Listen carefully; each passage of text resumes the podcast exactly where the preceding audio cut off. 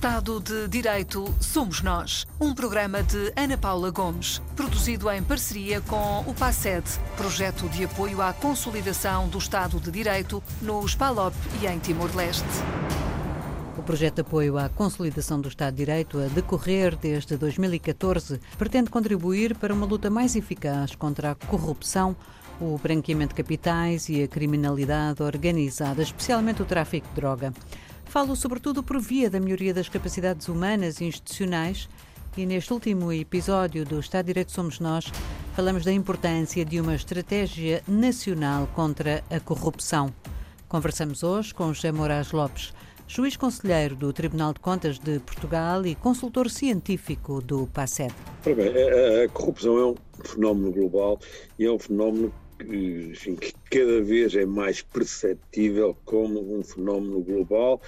que envolve a intervenção não só de vários países, como de várias instituições dentro dos países com competências diversificadas. O que é que eu quero dizer com isto? Quer dizer que existem e existe essa percepção cada vez maior de que eh, é preciso prevenir a corrupção, é preciso investigar a corrupção, reprimir a corrupção e obviamente, previamente isto tudo, consagrar nos sistemas uma consciencialização das pessoas de que, em termos de cidadania, temos que viver naturalmente uh, respeitando valores da confiança, da, da, transparência e, e, portanto, é esta, esta dimensão holística que envolve a necessidade de tratar o problema da corrupção de um ponto de vista estratégico e global. Porque eh, isto não é apenas uma constatação teórica, porque o que nós constatamos, quem estuda estes problemas há muitos anos, é que eh, quando eh, se começou apenas a, a, a trabalhar no âmbito da corrupção mais afincadamente, cerca de 20 anos, mais ou menos,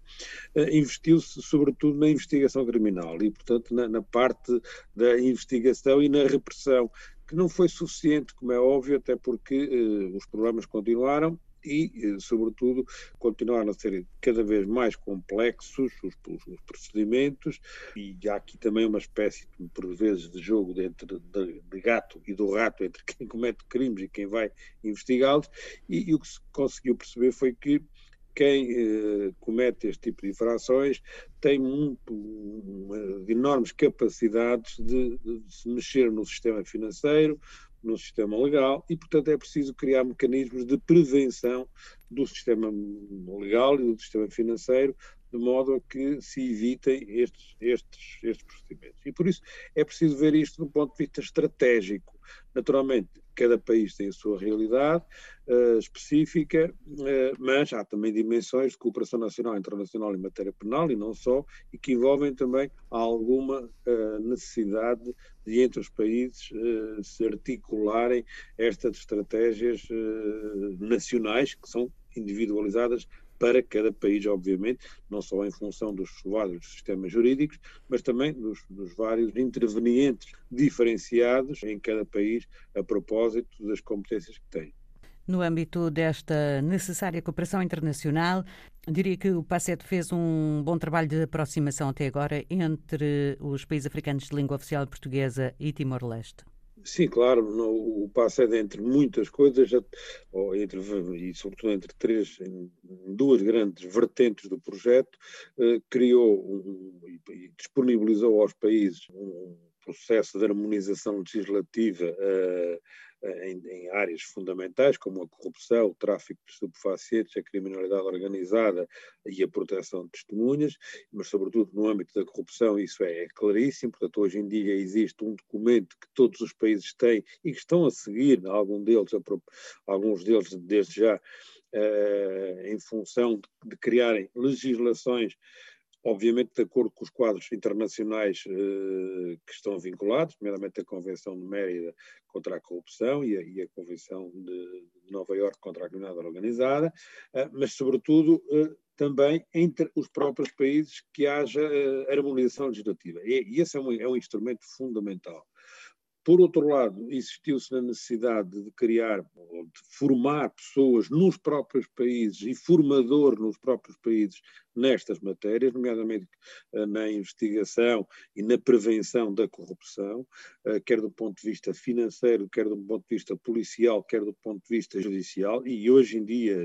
ao longo dos últimos quatro anos, criou-se em todos estes países uma pool de magistrados, uma pool de polícias, uma pool de, de investigadores financeiros, que obviamente estão já capazes, muitos deles, de, nos seus próprios países, terem não apenas os conhecimentos básicos, mas terem conhecimentos mais aprofundados para enfrentarem estes problemas. Aliás, alguns destes países têm tido já resultados que se passa, por exemplo, em Angola, ou Cabo Verde,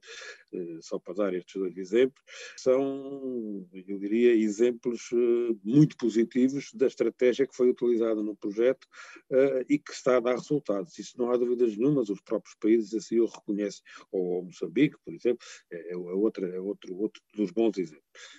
E, portanto, é estas duas, sobretudo estas duas grandes dimensões, formação de pessoas nos países, e isso foi muito importante,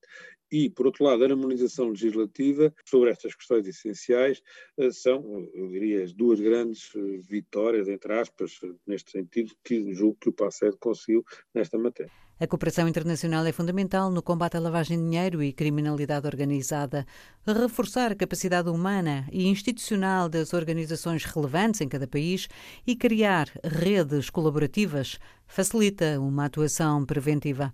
Aos instrumentos e convenções internacionais, o PASED veio somar medidas e programas ajustados ao espaço da língua portuguesa.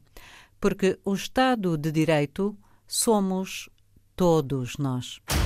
Estado de Direito Somos Nós, uma parceria RDP-África-PASED, projeto financiado pela União Europeia e cofinanciado e gerido pelo Camões IP. O seu conteúdo é da exclusiva responsabilidade dos intervenientes e não reflete necessariamente a posição da União Europeia ou do Camões IP.